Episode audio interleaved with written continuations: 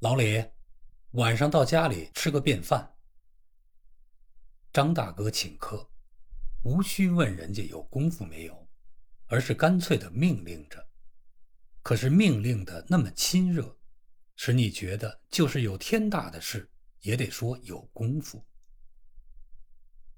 老李在什么也没说之中答应了，或者该说张大哥没等老李回答而替他答应了。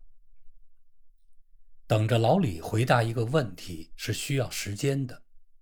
只要有人问他一件事，无论什么事，他就好像电话局司机生，同时接到了好几个要码的，非等到逐渐把该删去的观念删净，他无法答对。你抽冷子问他今天天气好，他能把幼年上学忘了带书包也想起来，因此。他可是比别人想的精密，也不易忘记了事。早点去，老李，家常便饭，为是谈一谈。就说五点半。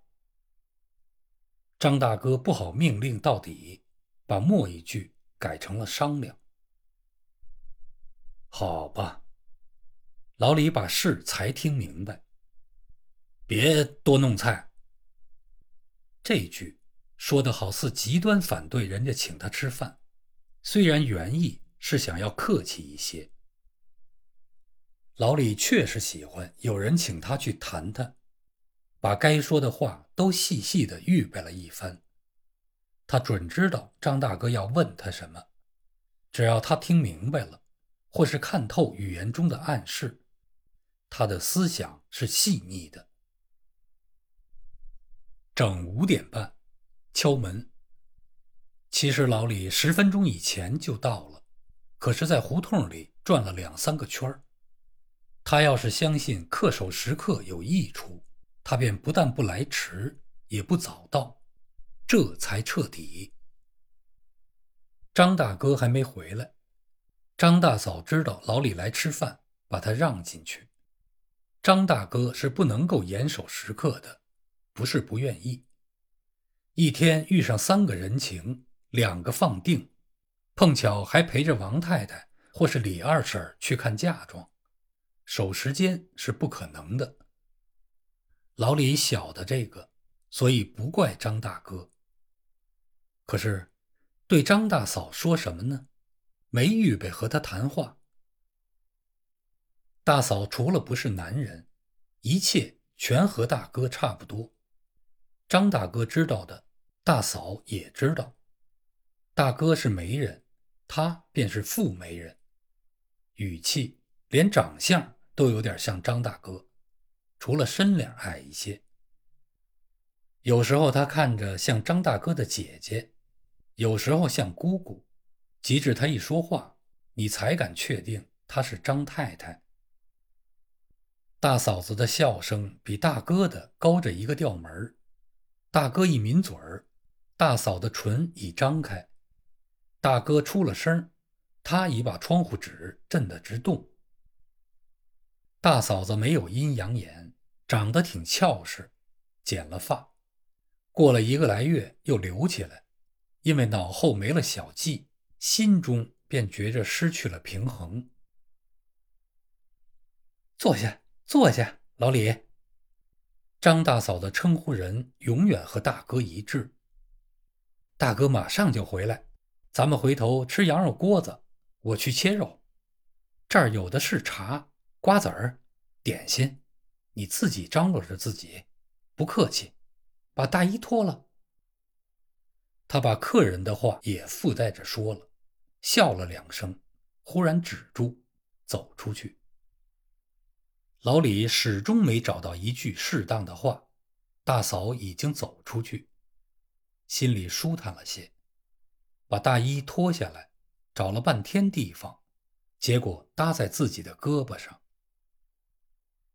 坐下，没敢动大嫂的点心，只拿起一个瓜子儿，在手指间捻着玩儿。正是初冬天气，屋中已安好了阳炉。可是还没生火，老李的手心已出了汗。到朋友家去，他的汗比话来的方便得多。有时候因看朋友能够治好了自己的伤风。以天气说，还没有吃火锅的必要，但是迎食吃穿是生活的一种趣味。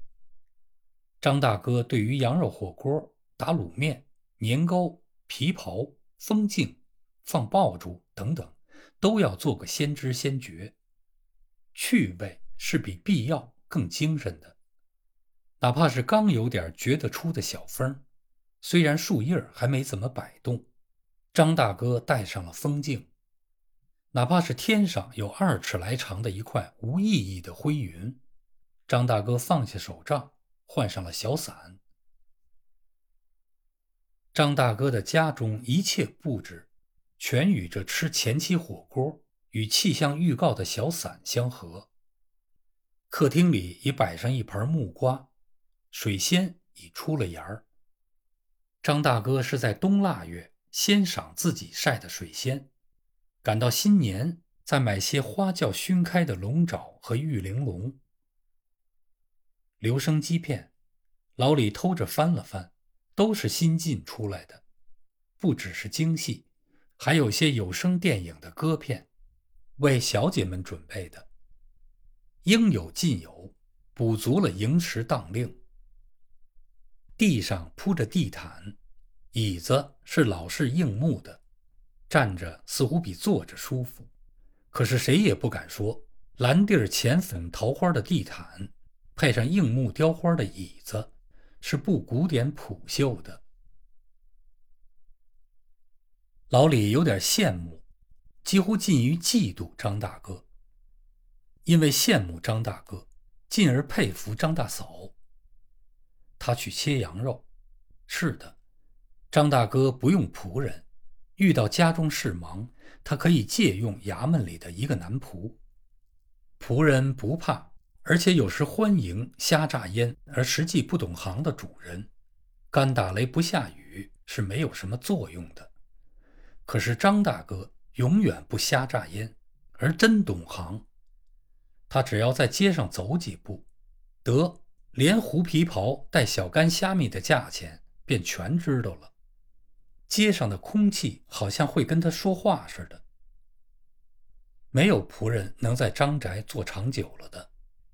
张大哥并非不公道、不体恤，正是因为公道、体恤，仆人时时觉得应当跳回河或上回调才合适。